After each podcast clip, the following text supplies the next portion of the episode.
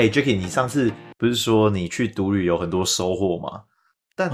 我觉得在收获之前，我蛮好奇的，就是呃，你当初去独旅的前，然后跟独旅当下，然后跟你现在独旅后的那种心态的转变，你那时候是心态的感受是怎样？哦，其实刚开始我要去做独旅这件事情，其实我是有点害怕，然后我会觉得。我会不会在旅途之中发生哪一些意想不到，然后我没有办法解决的事情？所以其实我是带，我一开始是蛮忐忑不安的去做这件事情。然后那时候是我自己一个人去，其实我我去日本，然后我去滑雪，然后滑雪完之后刚好有四天左右的时间是我自己留给自己的时间，然后就是四天我是在日本这个地方，然后在啊那时候在东京。然后当下的感觉是一开始没有身边都没有任何周遭的人，然后没有人陪伴的当下，其实一开始是非常非常的紧张，就是感觉好像神经是整个绷在那边，然后随时会注意旁边的人会不会偷偷就是抢我的东西之类的啊，然后反正就特别紧张，当下的感觉是这样。所以你从一开始在独旅的时候，其实你是有点。呃，就是内心是有点未知跟害怕，嗯，然后到那边的时候，哎，还即便在独旅当下，你还是有点紧张，跟就是哎会害怕，就是有人会偷啊或抢你的东西。对，对，嗯，我觉得这个这个其实是蛮正常的一个一个状态啊，就是因为我们人对于未知，这是写在我们的基因里面，就是假如对于未知的东西，我们会有恐惧跟害怕是很正常的嘛。嗯，但是我觉得独旅这件事情到假如大家有天在想要去尝试的话，其实不用过度的担心，是因为，就是我觉得大家假如会很害怕，就是假如真的要去一个异地，就是说我去像你日本啊、韩国或是任何一个国家去独旅的话，假如真的很会害怕的话，那可以先从台湾独旅开始，因为，嗯、因为嗯，台湾其实认真讲，在全世界里面是一个非常非常非常安全的国家。那但是其实世界，我们客观来讲的话，世界其实。也蛮多国家是相对起来蛮安全的，只要你晚上不要啪啪照的话，都还不会那么夸张。所以我觉得是可以去值得去尝试这件事情。然后我们也要去感受自己的那个位置，因为其实小时候的我们都比现在还勇敢的多，但我们却长大却遗忘了这一份勇敢，这个是蛮值得去思考的。诶，为什么长大之后胆子变小了？诶，嗯哼，对对对对，其实其实到后面中期就是。大概我自己一两天在路上自己走的时候，其实慢慢的啊，你就会觉得，哎，就是我我自己需要自己去决定要去哪里，然后要做什么，可能 maybe 我要吃什么之类的。然后就是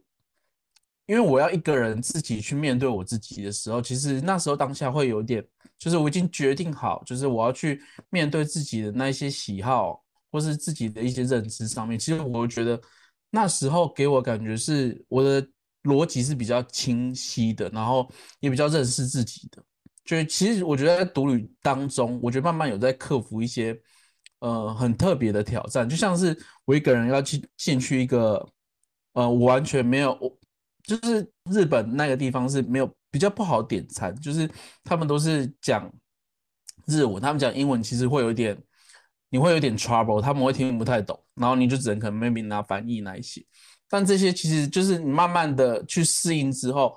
你就会觉得，哎，我好像在面对一个挑战之后，那我轻松可以去化解之后，也有一股就是自己好像认识到自己有一些可以，呃的沟通的能力上面会有一些进步。然后 在独旅的当下，我觉得我好像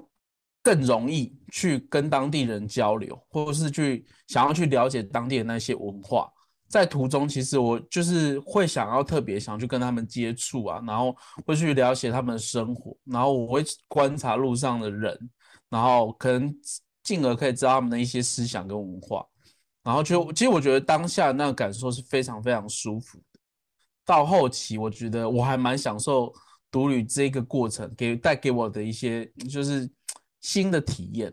嗯，哦，所以是。呃，因为像是你在那边一开始从紧张，但是你发现其实你这些当初想象的一些问题，其实都可以一一的被解决之后，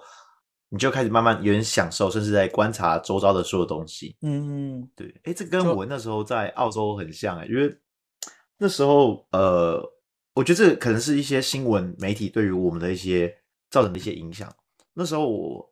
在去澳洲之前的时候是得知就是九一事件嘛，那当下我只是觉得就是，嗯，难道信奉伊斯兰教都这么恐怖吗？然后我在澳阿拉伯那个在澳洲的时候看阿拉伯人，我那时候就看到他们。会不会是恐怖分子？那种感觉会慢慢的充斥到我的脑海中，然后，但是我当下内心是想，应该不会，所以其实我其实一直很想去跟他们聊天，但最后很可惜，就是我没有做出这一步。但我觉得你做出来，所以我觉得这是一个了不起的一件事情。嗯，我觉得其实当下其实因为可能 maybe 我要点餐，然后我想要吃很好吃的东西，跟当当下可能会沟通上面会有点困难，然后。你就想去克服，因为下载去日本翻译嘛，然后就一步一步慢慢翻译给他们看，然后稍微自己学一下什么嗨嗨什么什么，反正就是比较简单的，可能基本对话，然后是什么谢谢这样子一些比较基本对话。其实他们，我觉得日本人对对于就是外地客其实是蛮友善包容的吧，所以其实我觉得在那边其实还蛮驾轻就熟，就是慢慢的。第一次去独旅之后，我还有再去第二次，所以就是慢慢就会觉得比较顺遂。然后我觉得在在独旅的时候，其实我有更加的灵活。然后有一部分是我觉得独旅让我感受是，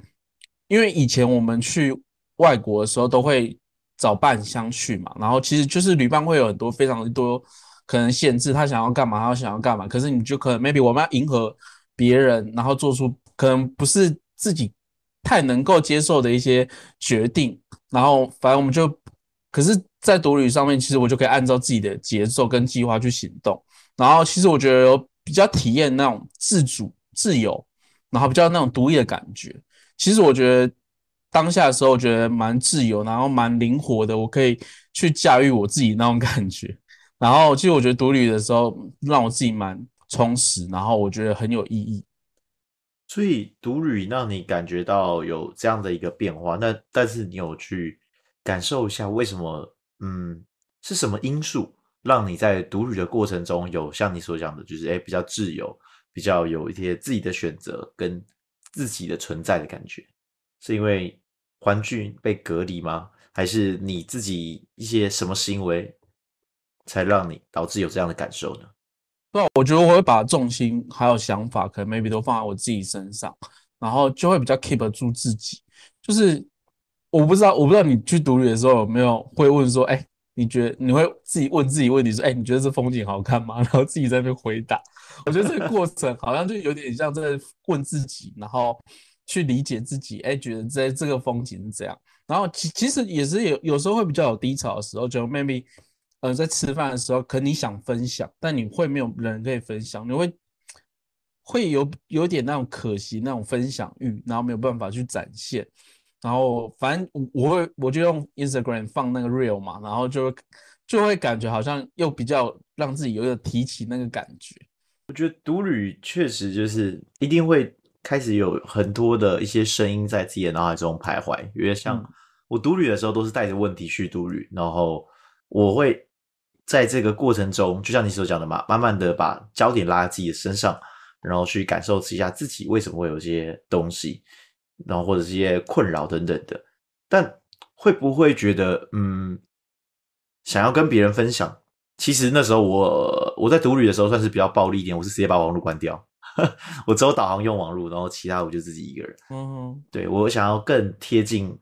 就生活的所有的一切。那那个对我而言。我觉得，其实人在这个世界上，随着科技的演变之后，我们已经少了观察美的一个眼神了。哦，因为我们都觉得这些很正常啊。然后，甚至大家觉得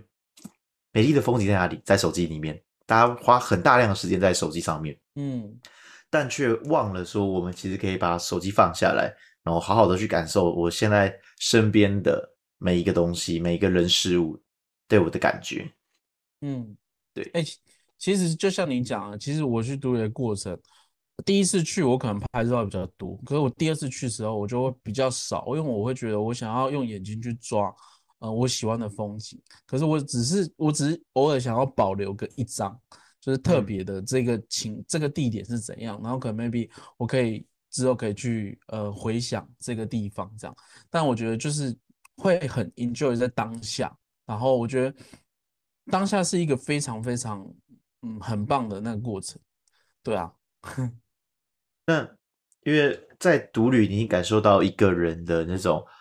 应该说一个人的美好的这种一个感受。但是这样的感受，你要如何让回到台湾，就是跟别人相处的时候，也延续这样的一个感受或者这样的思想？哎、欸，其实我没有特别想，我只是觉得，我觉得我只是想，其实我单纯是觉得独旅对我而言，好像是一个，嗯，给我人生中有一个算是一个挑战。然后这个东西对我来说是非常有趣跟有益的经历。然后就是无论是挑战自己的那些能力或是勇气，但是 还有可以更了解这个世界。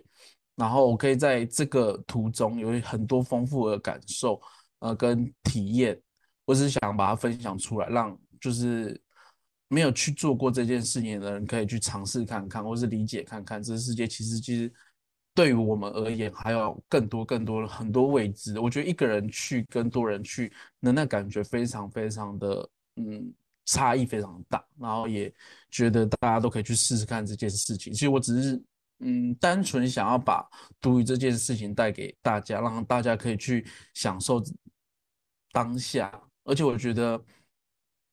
嗯，独旅对我而言，虽然你会觉得很孤独、很无助，但就是。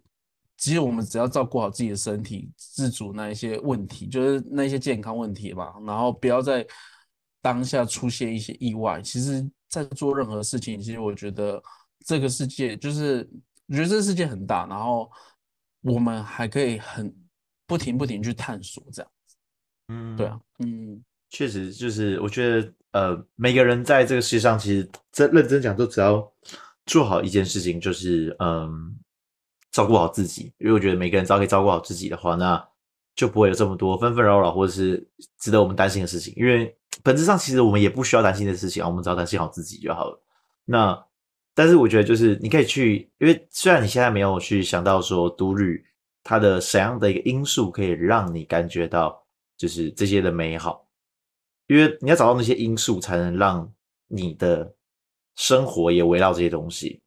那我个人啊，嗯、因为我个人就是我，我后来感受到独旅对对我而言最重要的一个感受是，我一定要留时间给自己，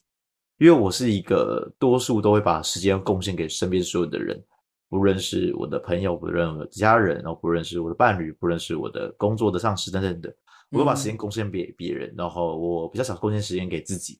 所以我觉得，哎，独旅那时候让我感受到很强烈的就是，其实我内心很渴望的有一部分就是。我要照顾好我自己的灵魂，那所以，我后来在一周内，不论可能再怎么忙，我都会安排一个某个时段，或者一天内会办某个时段一两个小时，就是只有我，然后我可以做我想做的事情，因为我我让我的房间塑造出独旅的风格，我把网络全部关掉，然后我把所有能跟外在联系的东西全部关掉，然后屏蔽起来之后，我可以好好的照顾我自己，这是我自己感受。所以我觉得你可以去思考一下，就是当初你那种美好的感受，不要就是单纯一定要某个条件，它其实是一定有元有个元素的，不然的话你就会变成依赖性的那种感觉，就是我一定要靠透过独 旅才会有办法得到我要的身心平衡，或者得到我自己要的答案。但你可以把这东西运用到你的生活上，然后去探索到底是什么的因素。例如说，哎，我发现只要手机不会一直响，然后我就会得到这种。平衡感，或者是哎，我只要觉得就是工作不要烦扰我，我就不会有这个平衡感，然后去找到那个关键点就好了。哦，哎，对啊，你你这样讲其实蛮对的，就是我好像我好像把出国当做一个我去必备独旅的一个条件，好像反而我觉得你有把独旅变成比较生活化的那种感觉，好像也是蛮有道理的。对啊，嗯，我觉得。嗯，也是可以去尝试的一件事情。我觉得就是这里有点像是类似面对自己的那种感觉吧。嗯，就是低成本独旅，赞啊！就是我可以让生活就是在我想要选择的方式去运行，那我觉得这个会蛮舒服的啦，